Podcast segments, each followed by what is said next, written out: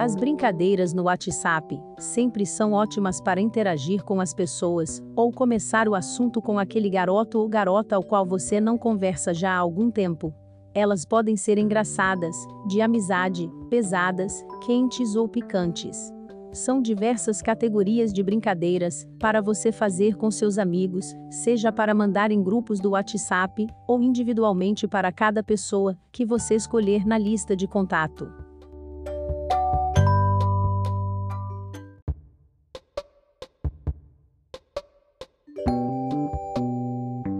Uma boa dica para que as pessoas ao qual você irá enviar as brincadeiras, de fato respondam ela e brinquem com você, é dar um oi e perguntar se está tudo bem antes de mais nada. Puxe um assunto normalmente com a pessoa, pergunte o que ela tem feito, e só depois de iniciar a conversa pergunte para ela se ela quer responder a uma brincadeira. Se você pretende fazer uma brincadeira mais quente ou picante com a pessoa, não envie logo de cara esta brincadeira. Comece primeiro com as mais tranquilas e suaves, para só depois, dependendo da resposta dela, mandar a brincadeira mais pesada.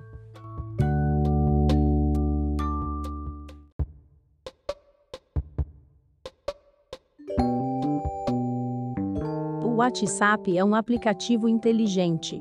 Ele consegue detectar muitas mensagens iguais enviadas para muitos contatos em pouco tempo, ou seja, nem pense em enviar a mesma brincadeira para um grande número de pessoas de uma só vez. Você poderá correr o risco de perder a sua conta no WhatsApp caso isso aconteça.